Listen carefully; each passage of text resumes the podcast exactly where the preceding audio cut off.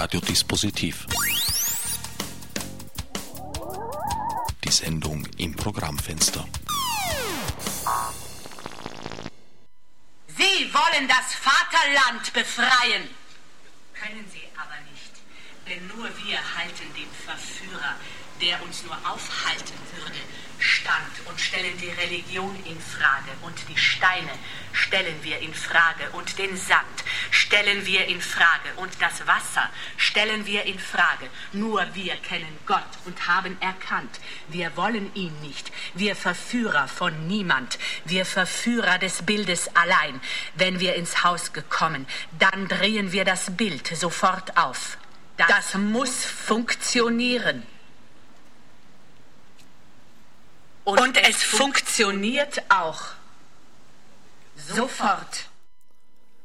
Willkommen bei Radiodispositiv. Am Mikrofon begrüßt euch wieder einmal Herbert Gnauer. Der eben gehörte Mitschnitt stammt von der Gala-Intervention am Schwarzenbergplatz und bildete die Eröffnung der aktuellen Spielserie des Theaterkombinats.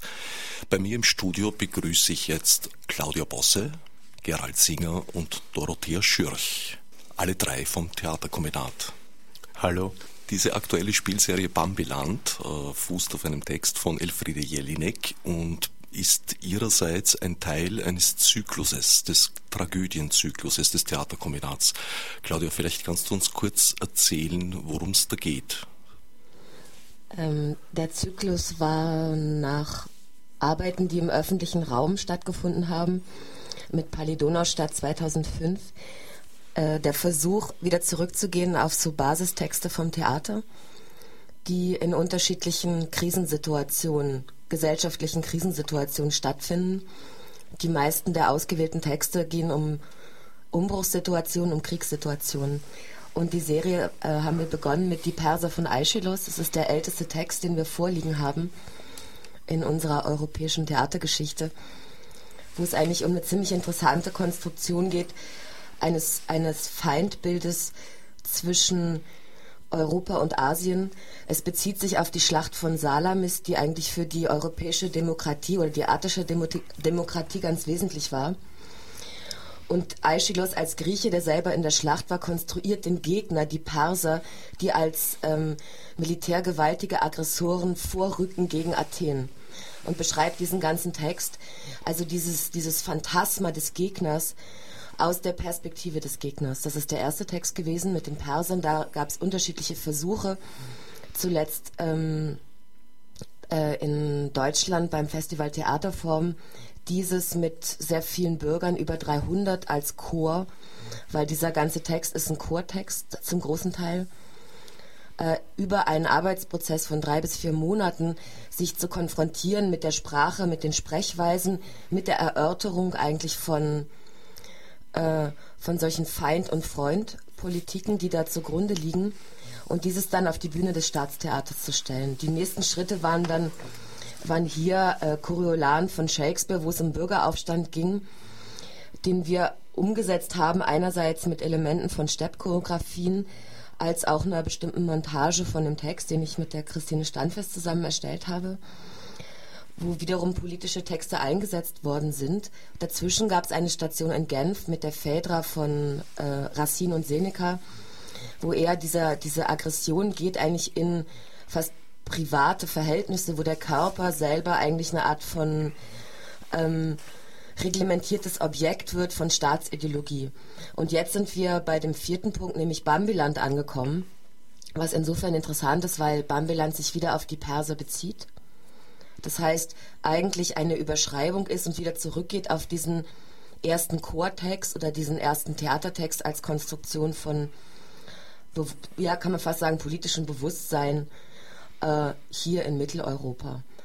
Und dieser Text eigentlich ähm, komplett aufgelöst ist, wie er geschrieben ist. Das heißt, es gibt eigentlich keine wechselnden Sprecher mehr. Es ist ein, ein Verlauf, ein unglaublicher Botenbericht, der eigentlich so, eine, so ein Phantasma einer Bedrohung beschreibt, einer kriegerischen Bedrohung beschreibt mit einem feindlichen Heer und ähm, vielleicht sich damit beschäftigt, wie dieses, dieses Bedrohungsphantasma ähm, geschaffen wird über unterschiedliche Medien, Sprachen und Szenarien. Und in diesem, in diesem Botenbericht dieses Kriegsphantasmas immer wieder eigentlich in sehr ja, grundlegende Überzeugungsfragen geht eigentlich unserer Gesellschaft. So könnte man es jetzt mal kurz äh, beschreiben.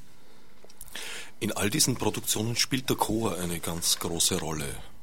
Chor im Sinn von Volk, das du, wo du ja auch äh, Bürger herangezogen hast, also Laiendarsteller, aber auch Chor in einer sehr abstrahierten Form wie diesmal, weil die Sprecherin des gesamten Textes ist Anne Bennent, äh, die mit sich selbst praktisch äh, im Tonstudio erzeugt, einen Chor bildet, stellenweise. Nee, ich glaube ja, was interessant ist, wenn man sich heute mit Theater beschäftigt, in welchen ähm, Konzeptionen von Theatern arbeitet man. Und man ist ja gerade in so einer Zeit, in so einem äh, authentischen Terror, wo eigentlich so eine Art von ähm, so diese Chimäre des Subje Subjekts ganz klar beschrieben wird. Und wenn man sich eigentlich historisch mit Theater beschäftigt, bekommt man eigentlich raus. Verzeihung. Springst du mal kurz ein, ich muss aushusten. Entschuldigung. Ähm, wo eigentlich, wo eigentlich, ähm, wenn man anders über Theater nachdenkt, zu fragen, wer sind eigentlich die handelnden Figuren wie wird eigentlich Gesellschaft abgebildet und Chor als eine Form ähm, von einer extremen Gesellschaft und einer extremen Subjektivierung zugleich. Also bei den Persern ist der Chor der Chor der, ähm, der, der Greisen, der wartet auf eine Nachricht, auf eine Kriegsnachricht. Und aber Tragödie hatte in der Antike eine ganz andere Funktion, auch von gesellschaftlicher Öffentlichkeit, dass diese ästhetische Praxis einfach ein Teil war ähm, des politischen Bewusstseins, in dem man gearbeitet hat. Bei Coriolan ähm, gab es wieder eine komplett andere Auflösung. Da ging es um einen Bewegungschor. Vielleicht kann da Gerald was zu sagen. Zu Coriolan. Zum Beispiel.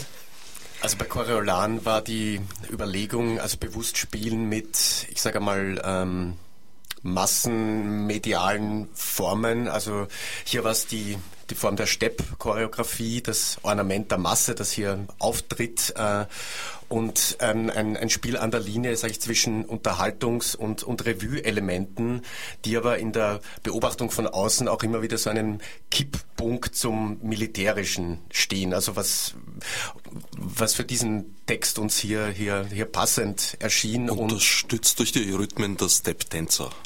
Ja, also es, es Möchte ich jetzt dazu sagen, für alle, die es nicht gesehen haben. Genau, also die Steppplatten haben ja die Halle, in der wir das also eine Remise aufgeführt haben, dann auch zum Klingen und, und Klappern äh, gebracht, also die Hufen der Steppschuhe. Und ähm, dieses also ich würde sagen, im gesamten äh, Tragödienzyklus, also die Fragestellung von äh, Medialisierung in der jeweiligen historischen Epoche mit den jeweiligen ästhetischen Mitteln steht hier sehr im, im Zentrum der Untersuchung, plus äh, die Frage, was in der Untersuchung, was ist hier das Interesse für uns in zeitgenössischen ästhetischen Praxen und, und Theaterformen? Also bei Coriolan ging es im Grunde um einen Bürgeraufstand. Es geht um ging um eine Bürgererhebung, eine Revolte gegen äh, Preispolitiken, dass das Volk nichts mehr zum Fressen hat. Und gleichzeitig ist ja Shakespeare jemand, der unheimlich spielt mit, also in seiner Sprache mit sehr ähm, unterschiedlichen Sprechweisen. Er, er ändert permanent zwischen sehr ähm, saftiger, zwischen sehr, sehr saftigen volkstümlichen Sprache hin auf eine politische Rhetorik und wieder zurück. Und der Versuch ist eigentlich immer für jedes Projekt äh, von dem Text ausgehend, wie der eigentlich konstruiert ist, Übersetzungsformen zu finden. Und die Entsprechung eigentlich für diese Genrevermischung, die Shakespeare in jedem seiner Stücke vornimmt, war dann das Element des Stepptanzes, was ja genau an dieser, an dieser Übergangsstelle ist zwischen Aufruhr durch die Rhythmen und zugleich diese Art von ähm, ja fast beunruhigender Synchronizität. Und da war der Chor zum Beispiel ausschließlich ein Bewegungschor mit ganz wenigen Texteinsätzen. Bei Phaedra wiederum gab es überhaupt keinen Chor, da war vielleicht der Chor eher der inszenierte Besucher, der in drei unterschiedlichen Perspektiven sich dem, was dort dargeboten war, zeigen konnte. Und bei Bambiland ist ja interessant, dass es einerseits zurückgeht auf die Perse und zugleich scheint es aber so, dass dieser Text aus unglaublich vielen Stimmen konstruiert ist, wie eigentlich immer bei der Jelinek. Und dass diese Stimmen permanent die Position wechseln, ähnlich wie in den antiken Chorliedern, die ja auch immer wechseln vom Ich zum Wir. Und das war dann eigentlich für mich die Frage, wie kann man mit dieser Konstruktion umgehen? Ähm, repräsentiert man das wieder durch unterschiedliche Stimmen? Oder aber ist eine Stimme die Fläche, die permanent aufsaugt, ähm, was sie erinnert, was ihr gesagt wird, was medial verbreitet wird? Und eigentlich diese Vielmedialität eines Auftreffens auf eine Person, die diese unterschiedlichen Unternehmungen, Bedrohungsszenarien, politischen, ökonomischen Bedrohungen, die wir alle sehr gut kennen, aufnimmt, war dann die Entscheidung, das eigentlich mit einer Stimme umzusetzen, die dann aber dieses Aufsaugen dieser vielen Sprachen wieder aufgesplittert wird in eine chorische Rede, also so eine Art von zeitgenössischer Schizophrenie, wo eigentlich fast kein gesellschaftlicher Chor mehr existiert vielleicht heute, sondern nur noch im Subjekt ist, im Einzelnen ist in einer Rede ist, was aber aufsaugt, beschriftet ist von ganz vielen Sprachen und dann eigentlich in eine Gegenredesituation mit sich selbst gerät. Aber diese Rede äh, ständig fragt, adressiert, befragt denjenigen, der dieser Rede eigentlich zuhört. Also so kann man sagen, fast so eine freudsche ähm, oder ähm, kapitalistisch schizophrene Auf, Auflösung dieses ähm, in dieser medialisierten Gesellschaft informierten Einzelnen, das aber wieder aufgespannt und veröffentlicht wird im öffentlichen Raum und diese Rede oder diese Befragung teilt, indem die Sätze, die Fragen, äh, die Beschreibungen, die Adressierungen räumlich aufgespannt sind und sich eigentlich an jeden richten, der dort freiwillig oder unfreiwillig äh, in die Aufmerksamkeit genommen wird. Fehlt jetzt nicht etwas äh, zu den ähm, Objekten, den akustischen? Weil das, ähm, ich glaube, das ist ganz entscheidend. Also die Lautsprecher sind so gebaut, dass sie eigentlich einen Schallkanal produzieren. Das heißt, innerhalb eines ähm, bestimmten Bereiches fühlt man sich ganz direkt angesprochen. Das äh, differiert um einen Meter. Das ähm, Interessante dabei ist ja, dass der Parabolspiegel, der eigentlich benutzt wird, umgekehrt eingesetzt wird. Das heißt, anstatt dass er das, die Information aufsaugt und dann äh, quasi ans Individuum in, äh, zu Hause weiterleitet, äh, ist er dazu benutzt, äh, die Sendung äh, schnurgerade ähm, aus, ähm, zu verteilen. Und in dieser Richtung, äh, die, die, die eine Stimme hat jetzt also verschiedene Richtungen. Das heißt, man hört nicht nur manchmal chorisches Sprechen, sondern man hört die eine Stimme aus verschiedenen Richtungen. Ganz in, besonders interessant ist das in, in der, wenn die Pausen und dann der Text wieder einsetzt, in diesen ganz kurzen ähm, Stillen, die entstehen, hört man dann ganz deutlich, wie die Architektur eigentlich antwortet. Und das ist ähm, ein Hören, das dann nicht nur ein informatives Hören ist, sondern ein Hören, das sich orientieren soll oder orientieren muss. Und das finde ich besonders interessant. Man hört also die verschiedenen ähm, Reflexionen an der verschiedenen Qualitäten der, der, der Stadträume und man hört aber auch, wie die, wie das quasi äh, durch das Akustische so wie ähm, könnte man sagen gescannt wird. Es wird irgendwie wie abgetastet durch die Akustik. Vielleicht, wenn ich ganz kurz erläutern darf, für alle, die es noch nicht gesehen haben, es gibt noch einige Gelegenheiten, die nächste am 26., also am kommenden Sonntag, einer Aufführung beizuwohnen. Es ist so, dass der Text eingesprochen wurde von Anne Bennent, in einem Tonstudio aufgenommen wurde, äh, übereinander gelegt, kollagiert wurde. Nein, nein, also ähm, das finde ich jetzt ganz wichtig. Ganz kurz nur weil ja. es war eben nicht so, dass das übereinander gelegt wurde technisch, sondern sie hat immer wieder mit sich sprechen müssen. Das war eigentlich auch für die Aufnahmesituation ein relativ terroristischer Moment. Das heißt, es, man hat nicht eine Aufnahme dann technisch multipliziert, sondern sie hat immer wieder mit sich gesprochen. Das heißt, dieser Chor, den man jetzt hört, war nicht ein, ein ist kein hergestellter, sondern der ist ein produzierter. Das Na, heißt, er ist nicht durch Vervielfältigung einer genau. Aufnahme entstanden, sondern es sind mehrere Aufnahmen, die abgemischt und eben äh, zu einer Collage, zu einer Montage. Nein. Ja, ich würde sagen, das finde ich aber interessant, weil sie musste immer wieder mit sich sprechen, die nächste Spur. Und im Grunde, was man dann als Chor hört, was, wo es dann vier Spuren gibt, heißt, es ist eigentlich eine wie eine verdichtete Zeitlichkeit ist, weil das eigentlich immer hintereinander war. Sie hat immer wieder mit sich sprechen müssen was natürlich die Aufnahme, was ich ganz besonders finde, dass es ähm, sich immer wieder mit dem Gehörten neu auseinandersetzen muss, dann den Rhythmus hat, die Partitur hat, die natürlich das auch mit ermöglicht, aber immer wieder diesen Text neu denken und setzen muss in dem Hören, eigentlich mit sich in einen Dialog zu treten im Chor. Entschuldigung, das war mir jetzt wichtig. Nein, nein, das war wunderbar. äh, ich wollte das optische Erleben noch ein bisschen be beschreiben, weil diese Aufnahme wird jetzt abgespielt auf verschiedene Art und Weise. Die eine hat uns die Dorothea gerade geschildert. Das war am Schwarzenbergplatz. Und es sind immer zwölf Objekte. Das ist vielleicht ganz wichtig. Ja, langsam, langsam. Okay. Zu den Objekten, du. Akteuren und Akteurinnen kommen wir noch. Okay. Also gut. Äh, es sind Gestelle gewesen mit Parabolspiegelantennen, auf die äh, kleine Lautsprecher gerichtet waren äh, deren Schall durch die äh, Parabolspiegelantenne verstärkt und äh, zurückgeworfen wurde und sehr stark gerichtet und zentriert. Das ist das, was du von Dorothea vorhin beschrieben hast. Eine zweite Anordnung war am Donaukanal bei der vorletzten Vorstellung, der ich auch beiwohnen konnte, äh, eingesetzt. In diesem Fall waren es Megafone, die auf dem Kopf montiert waren. Nur so viel zur äh, teilweise am Kopf montiert wurden dann abgenommen und allerlei Dinge damit getan auf dem Kopf, nicht statt des Kopfes. äh, das jetzt zur Beschreibung der pantomimischen Vorgänge im Gästestudio. Äh, damit sind wir bei den Akteuren und Akteurinnen. Ja, ich wollte noch vorher was sagen, weil die Objekte sind immer zwölf. Also weil der Chor ja. der Antike waren immer zwölf. Und die Objekte jetzt sind immer zwölf die eingesetzt werden, die von unterschiedlichen Akteuren dann ähm, bewegt und gerichtet werden. Gut.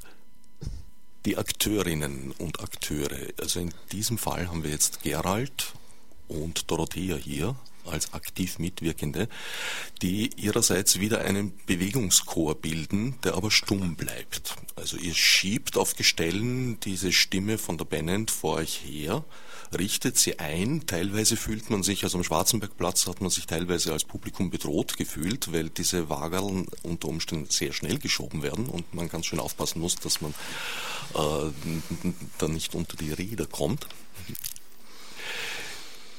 Wie empfindet ihr das, diese, diese Position der Akteure, die auf der einen Seite stumm bleiben, aber auf der anderen Seite doch natürlich ein ganz, ganz wichtiges Element in dieser Aufführung sind? Dorothea, du kommst sehr von der Musik her, habe ich vorhin auch aus, aus, aus deinen Worten entnommen. Also du gehst sehr auf, das, auf den akustischen Effekt. Also ja, das ist mir sicher ähm, das Vertrauteste. Nun muss man sich vorstellen, dass ich also, dass es ein starkes Innen und Außen gibt. Das heißt, ich bin die Quelle und ich sende das in einen ähm, großen Raum und der Raum ist durchschossen von diesen Schallkanälen. Also es ist, sicher äh, sehr speziell gewesen auf der, am Schwarzenbergplatz. Und jetzt ist das Innen, ist es ähm, äh, das Merkwürdige und das finde ich auch als, äh, ich bin ja nicht nur Musikerin, sondern Sängerin, dass eigentlich die Stimme mechanisiert und zum Objekt wird. Und es ist gar nicht so einfach, trotzdem dazu das Gefühl zu entwickeln, dass ich das sage, weil das, glaube ich, doch entscheidend ist, die äh, den Rhythmus und die Körperlichkeit, die eigentlich irgendwie wie ähm, äh, mir entnommen ist und die Stimme ist dann quasi in, in so eine, in, in diesen Kabeln und diese, ähm, dass diese Körperlichkeit sich wieder einfindet. Dazu ähm, muss man sagen, dass man das merkwürdige Phänomen hat, dass man diese Stimme dann mit vielen Leuten teilt, was ja eigentlich gar nicht sonst nicht, also nicht möglich ist und dass es ähm, dass diese Innenperspektive äh, ein Resultat erzeugt, weil wir ja über unglaubliche Schalldistanzen sprechen. Das wäre dann eigentlich für mich, könnte ich dann noch sagen, ja gut, das ist vielleicht fast wie in den Bergen, dass man denkt, man, äh, man, man müsste jetzt wieder immer wieder Ruhe haben und dann dem Echo lauschen. Es ist also gar nicht so einfach, die innere, das auf der Rückseite des Parabolspiegels die Sendung zu haben und sich dann quasi zu vergegenwärtigen, wo, wie weit man sendet. Das ist für, ähm, also in, in unserem normalen Sprachgebrauch ist man eher da, äh, gewohnt, leise zu sprechen, ist das eigentlich eine, sind das komplett un, unvertraute ähm, Stimmdimensionen? Jetzt habe ich es als äh, Beobachter so empfunden, dass einerseits diese Akteure und Akteurinnen vor allem mit den Wagerln, die eine, eine, eine, eine gewisse Wucht haben und Masse haben, äh, eine gewisse Machtposition haben, auf der anderen Seite auch Opfer sind. Das kam mir besonders bei der Fassung mit den Megaphonen, die auf dem Kopf getragen wurden, heraus, wo ich manchmal das Gefühl hatte, dass äh, der oder diejenige von dieser Stimme, die sie herumzutragen hat, geradezu geknechtet wird.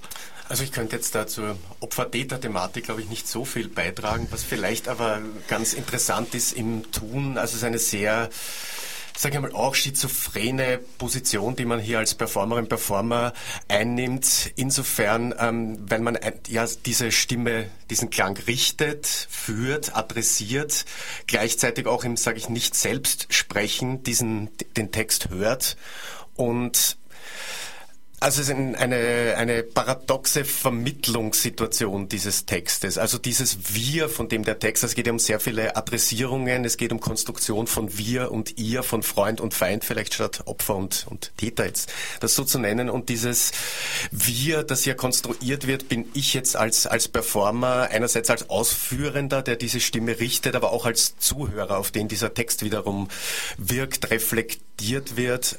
Also das fällt mir dazu ein und, und das ist ja zu jedem dieser unterschiedlichen Objekte, mit denen wir arbeiten, ist das Verhältnis noch einmal ein anderes. Also du hast das angesprochen am Donaukanal, haben wir mit diesen Megafon-Helmen äh, gearbeitet, die ich schon einmal als Performer physisch ganz anders spüre. Ich sage mal, übers Genick, das schmerzt über die Stimme, die auch im, im Kopf äh, dröhnt und über das, dass ja ich hier das Richten der Stimme ja mit meiner, der Bewegung meines Körpers, meines Kopfes nochmal anders zusammenfällt. Das heißt, jede Veränderung der Richtung des Blicks äh, variiert auch die Stimme, während ich bei den Parabolwegen, die ich vor mir schiebe, ein fast tänzerisches Verhältnis, sage ich einmal, zu dem Objekt, zur Stimme aufbauen kann und mich auch körperlich anders dazu verhalten, drehen, wenden kann. Also ich habe jetzt vielleicht zu viele Ebenen da angesprochen, aber diese also es ist sehr vielschichtig das Verhältnis, dass man zum Text einerseits selber als Performer eingeht und wie man andererseits wieder ausstrahlen, äh, veröffentlichen kann in den jeweiligen unterschiedlichen Orten. Also ich finde eins daran interessant, weil ich glaube zum Beispiel, es ist ja überhaupt kein verkörpertes Sprechen. Also das heißt, wenn ich das Ding trage und es sagt wir, sind es aber nicht unbedingt, ist das wir eher die, die hören, als die, die den Ton tragen. Oder äh, ich könnte auch sagen, das ist das unfreiwillige Sprechen. Es, sind, es ist wie wenn man dir tausendmal sagt, was, äh, was, äh, was, ein, was ein, etwas Wichtiges ist. Du hörst tausendmal als Kind, hörst du Busch irgendwie und hast keine Vorstellung und du weißt dann, irgendwann weißt du, das muss jemand Wichtiges sein. Und irgendwie diese Qualität entsteht dann, es ist ein unfreiwilliges Sprechen. Es ist wie, du kriegst es eingehämmert und dann äh, fließt es durch dich hindurch und dann geht es auch wieder raus raus. Du bist gleichzeitig Quelle und Empfänger sozusagen. Du bist Quelle und Empfänger und ich glaube, und du bist, genau, du bist gleichzeitig Quelle und Empfänger und, und du repräsentierst aber nicht das Anzuschauende. Also das finde ich halt interessant oder was ich eigentlich entdeckt habe über die, also die sehr unterschiedlichen Versuche an den sehr unterschiedlichen Räumen, die ganz anders klingen, die ganz anders im Stadtraum kontextualisiert sind, die eine ganz andere Geschichte haben.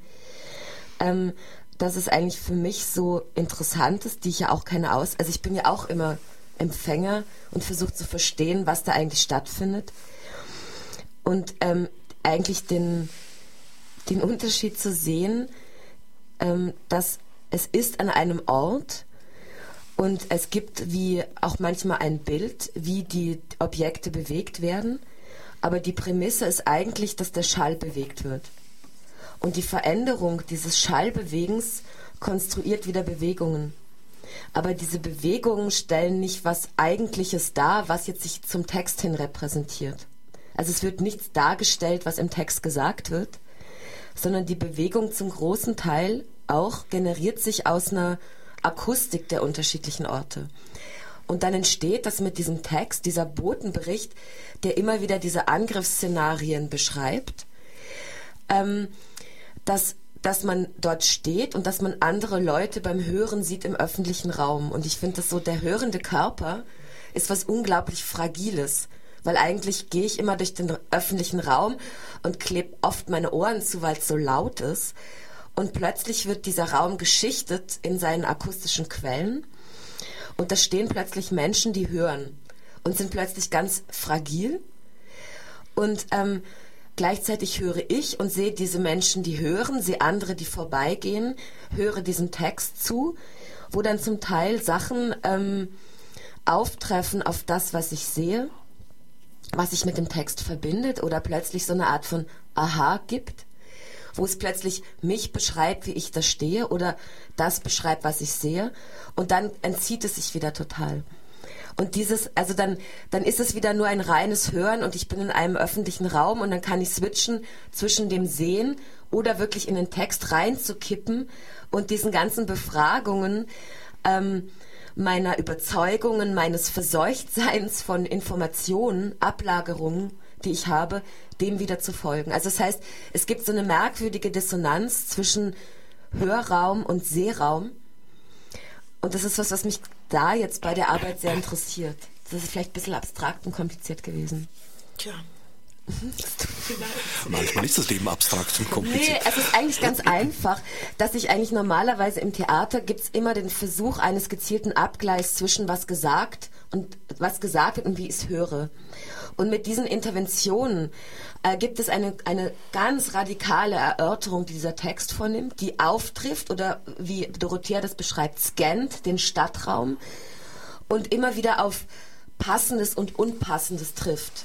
Also ich glaube, Scan ist da auch ein visueller Begriff. Das war ganz, äh, das war ganz unglücklich. Eigentlich ist, hat es mehr dazu, äh, mehr mit zu tun äh, wie Echolot. Also du mhm. sendest mhm. etwas aus und du orientierst dich. Und ich glaube, das ähm, äh, raffinierte ist eigentlich, dass die, was man hört, einerseits eine Orientierungsschwierigkeit oder irgendeinen äh, neuen Grund gibt, sich zu orientieren. Wo kommt die Stimme her? Was? Und dann erst in zweiter Linie, was höre ich eigentlich? Und dann hört man ab und zu hört man ganz ganz schreckliche Dinge, äh, völlig unpolitisch, komplett unkorrekte Dinge und dann ist man schockiert und denkt, Mensch, das wagt man jetzt da so zu sagen und kaum ist man stehen geblieben, kommt das Gegenteil auch vor und ich glaube, nicht nur ist der Hörraum als akustischer Raum äh, der Orientierung, die Orientierung in Frage gestellt, der Text selber als Text äh, liefert keine Leitplanken. Du weißt nie, mit wem du es zu tun hast. Hast du es jetzt mit dem Feind zu tun und mit diesem Klischeebild oder bist du infiltriert? Ist, der, ist es äh, Spionage oder ist es Gegenspionage? Der Text changiert auf mehreren Ebenen. Also ah, mehr, mehr als, ja. Genau. Auf mehr als mehreren Ebenen. Genau. Was vielleicht interessant ist äh, zu sagen, dass diese Ebenen dann unterschiedlich lesbar und noch einmal aufgesplittet multipliziert werden, je nachdem, auf welchen Ort dieser Text trifft. Ja, also vielleicht auch noch ein kurzer, wenn es zu früh ist, Verweis auf unsere Arbeitsmethode hier, die, sage ich einmal, gar nicht so typisch ist, insofern für Theaterkombinat oder für die letzten Arbeiten, wo wir eigentlich monatelang äh, Probenzeiten hatten in, in dann uns von uns aufgesuchten Räumen, wie, wie zum Beispiel in der Remise mit Coriolan, hier eigentlich sehr viel Vorbereitung in Konzeption, Entwicklung der Objekte gegangen ist und wir auch aufgrund von Genehmigungsverfahren oder unserer Kapazitäten sehr schnell reagieren müssen und es das Anliegen ist, hier nicht fix, fixierte Choreografien in die jeweiligen Orte zu legen, sondern in der Zeit, die uns möglich ist, hier äh, das zu entwickeln. Und es, die Orte schaffen ich würde so sagen, ja, in der, unserer Untersuchung, in, dem, in der Probenzeit der Orte, schaffen diese Orte überhaupt erst aufgrund ihrer Akustik, Architektur bestimmte Settings und Anordnungen von Choreografie, äh, Zuschauerinnen. Also vielleicht ganz kurz noch beim Donaukanal hat sich ergeben, dass wir hier in einer relativ frontalen Situation waren. Performer auf einer Seite, Publikum auf der anderen. Man könnte fast sagen, eine Bühnensituation jetzt unter Anführungsstrichen, was viel mit der Akustik hier zu tun hat dieses Ortes. Ja, wobei so statisch darf man sich das jetzt nicht vorstellen, weil die Akteurinnen haben äh, Ufer gewechselt, sind auf der Brücke gestanden und, und waren durchaus in, in, in, in, in Bewegung. Also es war kein Frontaltheater im, im klassischen Sinn, ein auf den Donaukanal verlegter Guckkasten. Dennoch war es eigentlich für mich sehr paradox an diesem Ort, weil der Donaukanal ein sehr stark determinierter Raum ist. Man war unten auf, also nicht auf Ebene des Flusses, äh, aber auf Ebene des Quais, das heißt von Mauern begrenzt. Die Straße ist ja weit oberhalb. Das heißt, eigentlich wäre dieser Raum sehr eng begrenzt gewesen. Im Gegensatz zum Schwarzenbergplatz, der ein offener, freier Platz ist. In der Empfindung dieser Aufführung war eigentlich das Gegenteil der Fall. Der Schwarzenbergplatz wurde, glaube ich, nicht nur von mir, sondern auch von anderen Leuten, mit denen ich gesprochen habe, äh, eigentlich fast als ein Kammerspiel wahrgenommen. Was, Aber, ähm, Entschuldige. Ja, du hast Einsprüche? Nein, nein, gar, Entschuldige, ich habe dir jetzt zu früh abgebrochen. Äh, wo war ich beim Kammerspiel? Ganz genau. genau. Was auch mit der Umsetzung, äh, in der technischen Umsetzung der, der, der Tonwiedergabe ja. zu tun hatte, weil die Parabolspiegelanlagen einen wesentlich reineren, saubereren Klang hatten als die Megafone. Äh, die, die räumlichen eigentlich. Also es ist interessant, was du beschreibst, weil im Grunde diese Parabolspiegel schaffen in sehr großer Entfernung des Objektes wenn du 30, 40 Meter entfernt stehst, einen sehr nahen Klang. Also es tönt aufgrund der Bündelung des Klangs, dass die Akustik sehr nah produziert wird. Das heißt, und über diese Enträumlichung dieser äh, Lautsprecher ähm, passiert natürlich eine komplett andere Wahrnehmung dieses räumlichen Gefüges am Schwarzenbergplatz, der einerseits mit dem Russendenkmal äh, determiniert ist mit den umgebenden Repräsentationsbauten und gleichzeitig ja ein totaler Unort ist. Da halten sich eigentlich nie Leute auf. Und aber genau dort diesen sehr nahen Zaun zu machen und darüber den Ort zu konzentrieren, der vom Verkehr umfahren wird und alles Mögliche, finde ich sehr interessant. Auch weil du dem Text immer wieder ähm, über die Akustik oder die, über die Übersetzungsmedien eigentlich immer wieder eine andere Schicht hörst, wie ja auch der Text selber mit sehr unterschiedlichen medialen Verfahren operiert. Also sie zitiert ähm, die Oskar Werner Übersetzung von den Persern. Jelinek zitiert Nietzsche, sie zitiert Heidegger in einer bestimmten Art auch von, von sprachlicher Konstruktion. Sie verkleidet Sprache. Sie nimmt bestimmte Anmutungen von Medientexten, tut dabei wieder komplett andere Inhalte rein. Das heißt, es gibt immer eine Art von Weg, wie etwas ähm, veröffentlicht wird, sprachlich gesagt wird. Und gleichzeitig sträubt sich das Gesagte immer der Verpackung. Und das finde ich gerade jetzt ganz interessant zu lernen an diesen unterschiedlichen Versuchen, dass eigentlich je nach dem Medium, also Objekt oder die Klangqualitäten und deren räumlichen Bedingungen, worüber der Text distribuiert wird, höre ich in dem gleichen Text, in der immer gleichen Aufnahme, die immer wieder verwendet wird, klingt sie anders und werden andere Schichten äh, dieses Textes wieder abgetragen. Das heißt, in dem Donaukanal mit diesen Megaphonen, die natürlich sofort als Objekt und in ihrem Klang äh, agitprop, polit, also es gibt bestimmte, sofort bestimmte Assoziationen, die über den Klang erzeugt werden kriegt der Text eine andere politische Dimension. An bestimmten Stellen, an anderen ist genau die Art von ähm, poetischeren Beschreibungen werden ganz fremd mit dem Medium. Wie der Parabolspiegel wiederum. Ähm, ähm, so Proklamationen wie wir wollen das Vaterland befreien, ähm, sich merkwürdig aus diesem Objekt rausstülpt. Oder jetzt im Haus des Meeres, äh, was jetzt am Dienstag war, das war für mich eigentlich auch unglaublich interessant. Beginnt es, dass von der Terrasse über die Megafone der Text auf den Platz geschmettert wird. Dann übernimmt das Medium des Hauses, nämlich die Hausanlage, wo sonst die Durchsagen erscheinen. Um 15 Uhr haben wir die Fütterung am Haifischbecken. Und dort ist eigentlich dann der Text die Ader dieses Hauses, dieses ehemaligen Flakturms, bewohnt mit unterschiedlichen Biotopen und ist die Ader, die akustische Ader und Kontinuität die im Grunde eine Hausbegehung in Stationen ermöglicht. Dann kommt man ins Tropenhaus und plötzlich gibt es Funkkopfhörer, die dir ganz nah am Ohr kleben und jeder hat seine eigene Soundquelle. Und mit dieser wiederum durchgehst du ein äh, ähm, rundum Biotop, wo dann ähm, pinkelnde Flughunde über deinem Kopf hinwegfliegen. Und ähm, und du beobachtest andere Menschen mit so Bubbeln auf dem Kopf, das heißt Kopfhörer. Also es gibt über die Situation des Hörens und den daraus resultierenden Sehen an unterschiedlichen Orten passiert, ist es eigentlich wie eine Archäologie, äh, die immer wieder versucht, diesen Text aufzu, oder nicht den Text oder auch die Aufnahme immer wieder abzukratzen und wieder eine andere Ebene eine andere Adressierung, eine andere Befragung eigentlich möglich macht. Das, das finde ich sehr interessant und bin jetzt sehr gespannt, wie es weitergeht, weil im MAC äh, in dem Cut Tower haben wir dann wieder die Objekte eingesetzt, aber das klingt komplett anders, der Raum. Also der hat eine komplett andere Eisen Eigenresonanz und ist halt klar über diesen Kunstkontext definiert.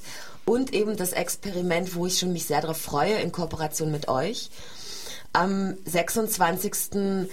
Ähm, um 13.30 Uhr mit dem Treffpunkt vor dem Naturhistorischen Museum den Versuch, das jetzt wieder über Radio äh, in einer mehr oder weniger ähm, wilden Form als ein Spaziergang äh, einen öffentlichen Platz, der mit Kriegsausstellungsgeräten belegt ist, zu verschmutzen. Also diese Verschmutzung, die da eigentlich passiert, eine akustische Gegenverschmutzung vorzunehmen mit diesem Text von der Jelinek und zu schauen, was da eigentlich dann geschieht. Und was trifft da wieder für eine Situation und für ein Hören auf? Das war jetzt eine Einladung am kommenden Sonntag um 14 Uhr zum äh, Kunsthistorischen Museum zu kommen. Naturhistorisches äh, Museum. Bambiland. 13.30 Uhr ist der Treffpunkt vor dem Naturhistorischen Museum. Links der Maria Theresia vom Museumsquartier aus gesehen. Genau. Und dort würde dann würde man sich sammeln und würde dann den Ring überqueren, um sich dann in dem ähm, mit mit Armeematerial aufgestelltem Gelände versuchen, sich dort ähm, mit Radiogeräten, die möglichst laut tönen sollten, diesen Ort akustisch einzunehmen im Sinn eines Spaziergangs und zu neugierig zu sein, was eigentlich aus dieser Konfrontation für einen selber als Radiogerätträger eigentlich passiert mit dem Text, wenn er auf sowas überkonkretes äh, so eine Art von militärischer Machtrepräsentation, die aber zugleicher Bürgernähe hat, weil ich erkläre dir jetzt mal, wie die Bombe funktioniert oder der Kampfbombe, der hier aufgestellt ist. Also was eigentlich aus so einer Situation entstehen kann und was es eigentlich unterläuft, weil ja der akustische Raum ein so empfindlicher Raum ist und ein so kontrollierter Raum ist, wobei der visuelle Raum, den kannst du verschmutzen mit ähm, sämtlichen Informationen, wenn du das nötige Geld hast, als Werbeträger dich optisch auszubreiten. Und das ist vielleicht so ein kleiner subversiver Versuch, sich akustisch auszubreiten. Als Privatperson natürlich, man kann dazu ja nur einladen, sich dort gemeinsam mit äh, im Sinne von vieler Privatpersonen auf diesem öffentlichen Platz zu bewegen. Auf diese Art und Weise kann jetzt jeder kurzfristig Teil des Bambiland-Chors werden. Sozusagen, das wäre halt ganz großartig, weil natürlich je mehr Leute da kommen, je unterschiedlicher die akustischen Geräte sind, die dann Radio Orange empfangen zwischen 14 und 17 Uhr ähm, wird man sehen, was aus diesem Spaziergang passiert. Also gibt es Diskussionen, gibt es keine Diskussion? Wie spielt man dann eigentlich mit den anderen Radiobenutzern? Versammelt man sich nah? Gibt es dann ein Zentrum? Verteilt man sich gleichmäßig? Wo postiert man sich? Stellt man die Geräte ab? Das ist einfach ein Experiment. Und je mehr Leute Interesse haben, an diesem Chor teilzunehmen, an diesem Experiment teilzunehmen und das am Nationalfeiertag in dieser Kriegs-Disney-Umgebung äh, stattfinden zu lassen, desto spannender wird natürlich die Befragung von dem Text und eigentlich auch die Befragung dieser staatlichen Repräsentation, die da eigentlich stattfindet. Also kommet zuhauf.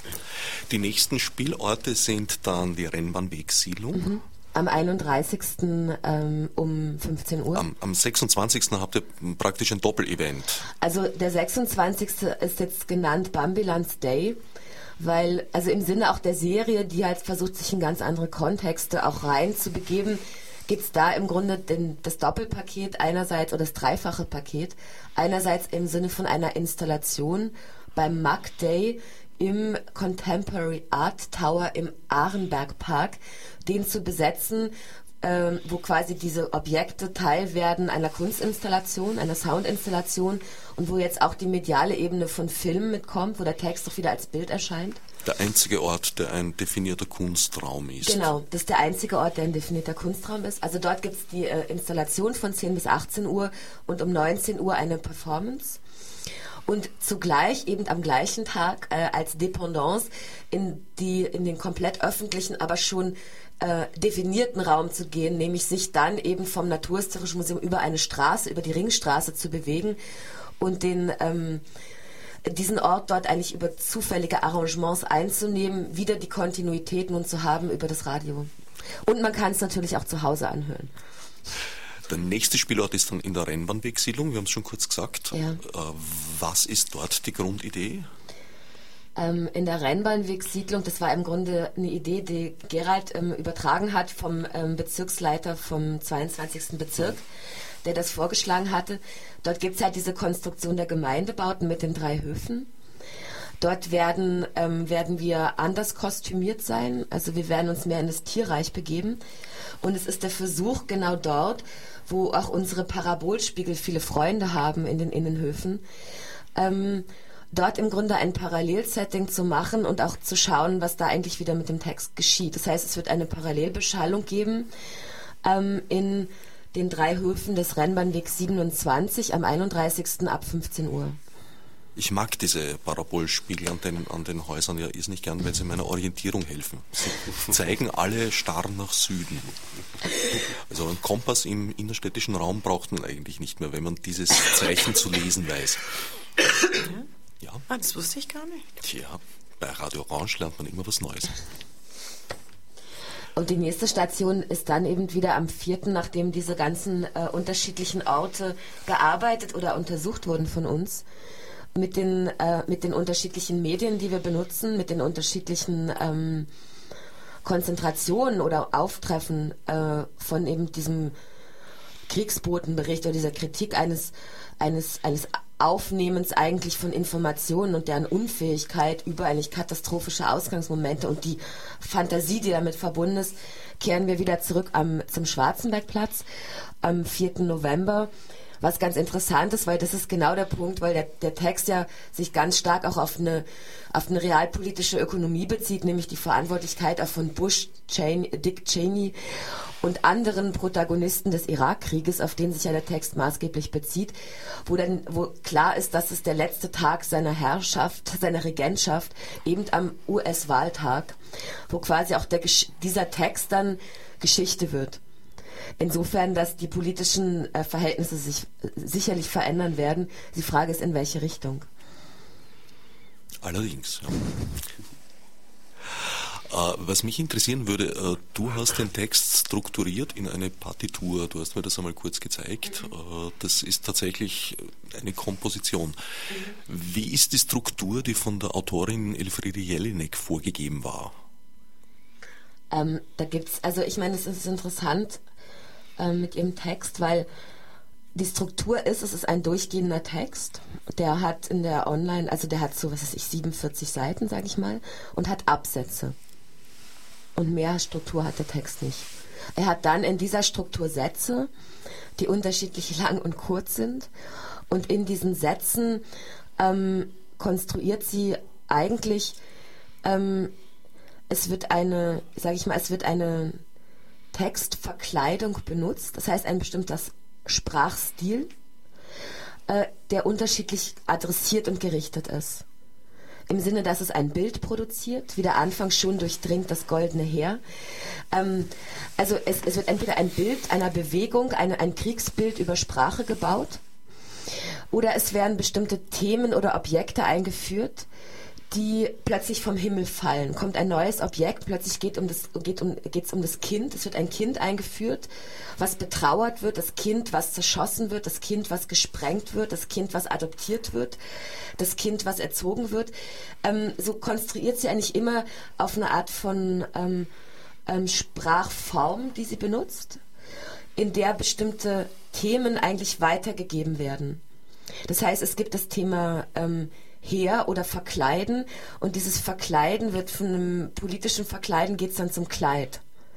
Oder, und somit wird eigentlich auch die Sprache selber relativ wachsam konstruiert und dekonstruiert. Man könnte auch sagen, es ist wie ein, ein weitergehendes Assoziieren, weil es immer etwas gibt, was den einen Satz mit dem nächsten verbindet. Es gibt nie einen totalen Bruch. Never ever. Es gibt immer etwas, was eigentlich das Scharnier herstellt und dieses, dieses scharnierhafte Schreiben, aber eigentlich immer wieder sich unterschiedlich verkleidet in der Form, woher es sich, woher es eigentlich eine Form generiert. Und das finde ich als eine Strategie sehr interessant. Also würde ich sagen, das ist die Struktur, die durchaus eine Art von ähm, Rhythmus hat, der aber erstmal sehr schwer zum Entdecken ist, weil ich den Eindruck habe, ähm, es gibt ganz viele Pointen und aber wenn man die Pointen vorwegnimmt, ähm, ist man dran. Also die muss man entstehen lassen, aber man muss sich wie ihnen sträuben. Das heißt, es gibt ständig Verstecke der Sprache, wo man eigentlich wieder diese Art von ja, Anarchie oder Subversion oder diese Aktivierung des Hören, des Erkennens, genau wie das eigentlich vorhin Dorothea gesagt hat, dass ganz viele Sachen auch komplett inkorrekt sind. Aber gerade weil das ja ein Text ist, der nicht was repräsentiert, sondern in den Dialog tritt mit dem Hörer und seinen überzeugen, dass man sagt, das kann man nicht sagen, das geht überhaupt nicht. Und dann gibt es wieder einen Satz, der einen zum Nachdenken bringt, wirklich. Ähm, jetzt habe ich gerade den Faden verloren. Ähm, ich würde sagen, das ist die Struktur. Dann kann ich ja äh, dazu sagen, dass es, ich finde es interessant, wie der Text springt. Und das ist vielleicht auch das, was äh, das Schwierige ist, wenn man dann quasi Träger ist, ähm, äh, weil man eigentlich Hörer ist und Träger der Sprache, also vor allem auch mit diesem Megafon. Ähm, da die eine Wendung äh, kommt mir jetzt gleich in den Sinn, jeder Mensch zählt, jeder Mensch zählt sein Geld, oder? Dann bist du einerseits bist du so und dann andererseits fährst du gleich in den Kanal. Und, und da, das ist, das ist vielleicht auch die Schwierigkeit, dass sich das normalerweise würde zwischen dem einen Gedanken und dem anderen Gedanken entweder eine Atmung sein, weil du ja ein neuer Gedanke fasst und wenn das jetzt ohne mich geschieht, geschieht. Das Megafon sagt das einfach, dann reißt es einem irgendwie wie herum. Es ist dann wie, der neue Gedanke hat keine Atmung, das kommt wie so aus einer Kanone geschossen und, und ich finde, de, de, dass Sprache und Geschoss und Richtung äh, in, in diesem Zusammenhang eine Rolle spielen. Also man zielt und, und man, und man, aber die Geschosse werden dann abgelenkt und äh, das sind alles so Qualitäten, die mit einer Rolle spielen. Ich, mich würde auch noch interessieren, wie hat denn eure Arbeit am Text, also die Arbeit der Akteure und Akteurinnen äh, stattgefunden? Die Choreografien sind zu meiner Überraschung ja sehr kurzfristig zusammengestellt. Äh, habt ihr euch mit dem Text vorher befasst in irgendeiner Weise? Ich habe ihn gelesen und ähm, äh, habe ihn und ja, habe ihn einfach gelesen. Das ist dann ziemlich eine Wurst, weil das einfach so äh, eben eigentlich total unstrukturiert äh, daherkommt in einem Buch und eben springt und ich habe, irgendwie gar nicht die Geduld gehabt, mich zu ihm, das irgendwie zu imaginieren, woher und warum und wie, in welche Ecke. Und jetzt beim Aufführen muss ich sagen, was ich total äh, merkwürdig finde, ist, ich habe es jetzt schon mehrere Male den ganzen Text gehört und dass mir plötzlich dann wie einzelne Teile so entgegenspringen. Denke ich, das habe ich noch nie gehört. Was? Das kommt jetzt hier vor und, und, und das ist dann manchmal, ist es so versteckt oder vielleicht ist man nicht im selber, nicht in der, im, im Richtungsstrahl oder, oder, oder sei es, man ist mit, mit, mit Beobachtungen selber beschäftigt und es, es ist, äh, es, es kommt auf einem zu und, und das, das finde ich also ganz merkwürdig, dass ich dann plötzlich richtig einzelne Sätze so wie unter, also wie wenn sie unterstrichen werden und plötzlich leuchten sie auf und andere, und äh, es gibt ganz viele Tage, wo sie über, nicht aufgeleuchtet sind. Vielleicht äh, als Erfahrung mit dem Text, was ich sehr interessant gefunden habe, also teilweise auch im, also mit Claudia, wir haben einmal den Text vor Ort am Schwarzenbergplatz auch dezenter auf einer Bank gelesen. Zwei und, auf einer Bank. Und was, also was ich spannend finde, dass dieser, diesen, diesen Text äh, zu entdecken als, als Theatertext. Also es, oder auch die Frage zu stellen, was ist sozusagen ein Theatertext? Also Claudia hat das erwähnt, es sind keine Rollenverteilungen, keine Figuren in dem Sinn, sondern eben Verkleidungen, Sprachmasken, Wendungen. Und ich hatte beim zuvor beim stillen Lesen des Textes oft den, den Verdacht, er hat sich in der Aktualität, also, also auf der Homepage äh, von Elfriede Jelinek während des Irakkriegs sehr schnell veröffentlicht worden und ich hatte den Eindruck, dieser Text ist schon wieder Geschichte etwas, etwas überholt, fast etwas dated.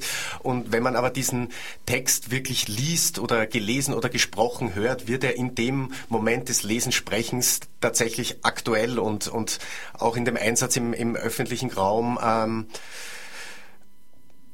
wird er wirklich gegenwärtig und, und arbeitet auf ganz vielen, auf ganz vielen Schichten, auf, also über diese Folie des, des Golfkriegs. Also das waren auch die Aber Erfahrungen bei Leseversuchen am, am Schwarzenbergplatz, welche Seiten einfach hier auch an österreichischer Geschichte oder, oder Identität hier zum Klingen über diesen Text gebracht werden. Also insofern würde ich sagen, ein, ein Theatertext, der in dem Moment, in dem er laut gelesen, gesprochen wird, stattfindet, aktuell wird und einen Rhythmus hat, der ein Rhythmus des Sprechens und kein kein Lesetext in dem Sinne. Ich meine, von der Arbeit her war es halt so, dass im Grunde haben wir, es ist, wir haben eigentlich, glaube ich, ihn einmal gelesen zu dritt.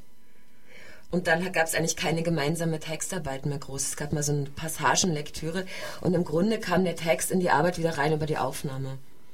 Weil ich habe dann eigentlich sehr einsam an dieser Partitur gearbeitet und habe dann mit der Anne drei Wochen gearbeitet an der Partitur und dann haben wir äh, sechs Tage die Aufnahme gemacht, gemeinsam mit dem Wolfgang Musil. Und dann saß ich noch mit dem Wolfgang Musil und im Grunde traf der, äh, der Text in die Arbeit jetzt für alle über die Aufnahme rein. Und über die Aufnahme war dann die Information über die Aufnahme, wiederum wie die Aufnahme und die Objekte dann die Bewegungen generieren in dieser, was du eben beschrieben hast. Es sind halt wirklich Strukturen zum Hören oder Fronten des Hörens mit bestimmten Textpassagen, die wir aufgrund der Genehmigungssituation, die ich in drei bis vier Tagen max, also manchmal auch nur zwei Tagen zu entwickeln habe. Und es sind halt so Quickies, die aber in ihrer in der Not der schnellen Entscheidung und kurzfristig auch auch wieder in seiner sag ich mal Grobheit und Skizzenhaftigkeit auch wieder was freilegen, was ich dann eigentlich über den nächsten Raum und über den nächsten Versuch eigentlich wieder anders weiterführen und überprüfen lässt und trotzdem sind es totale Theaterversuche. Also dieser Moment des Versuchs und dieser sehr genauen Aufnahme, wo ich sagen muss, bei immer wieder hören, ich glaube, die kann was.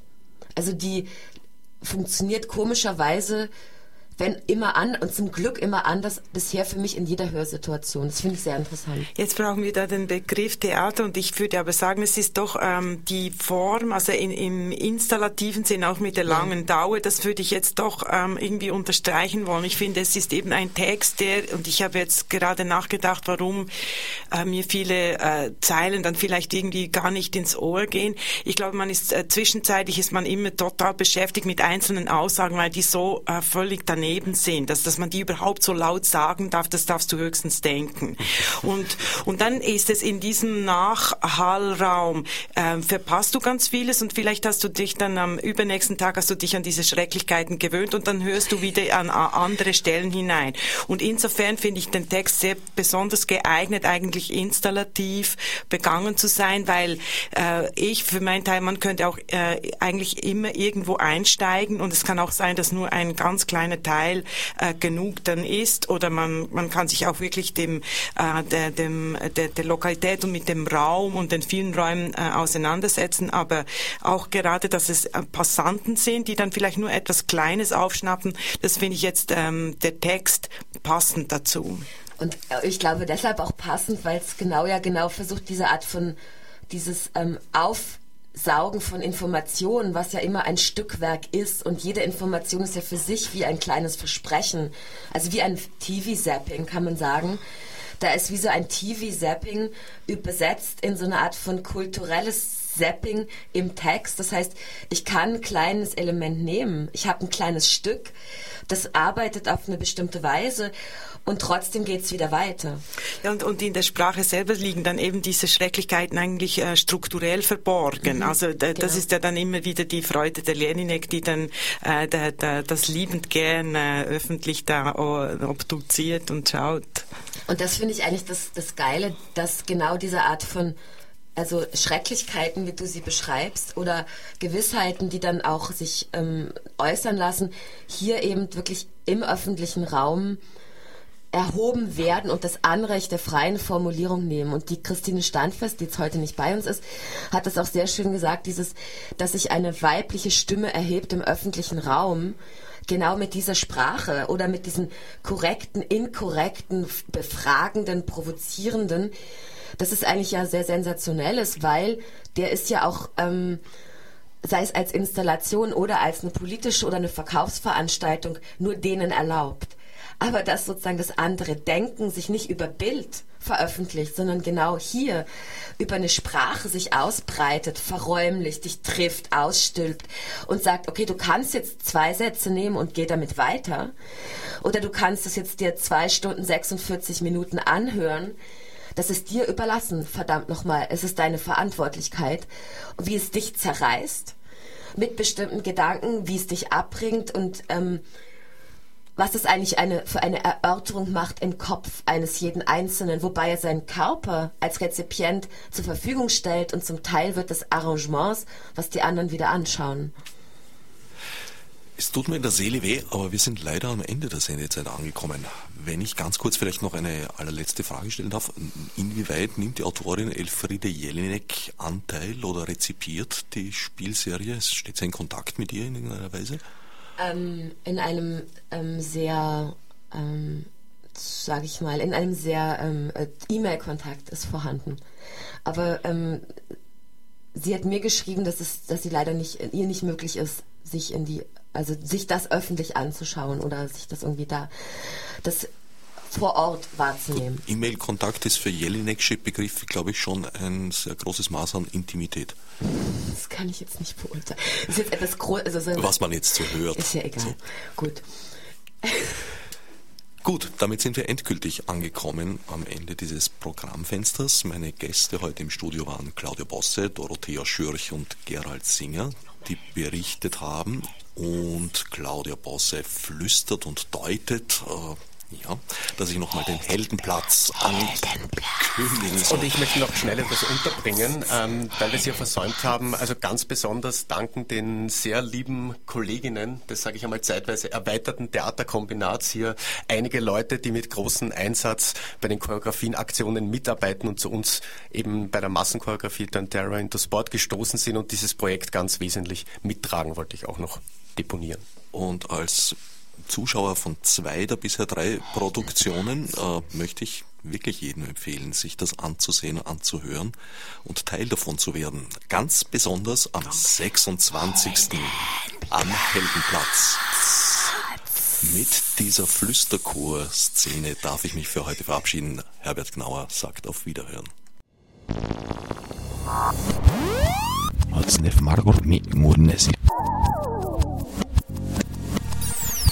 wichtig, um sie durchdacht.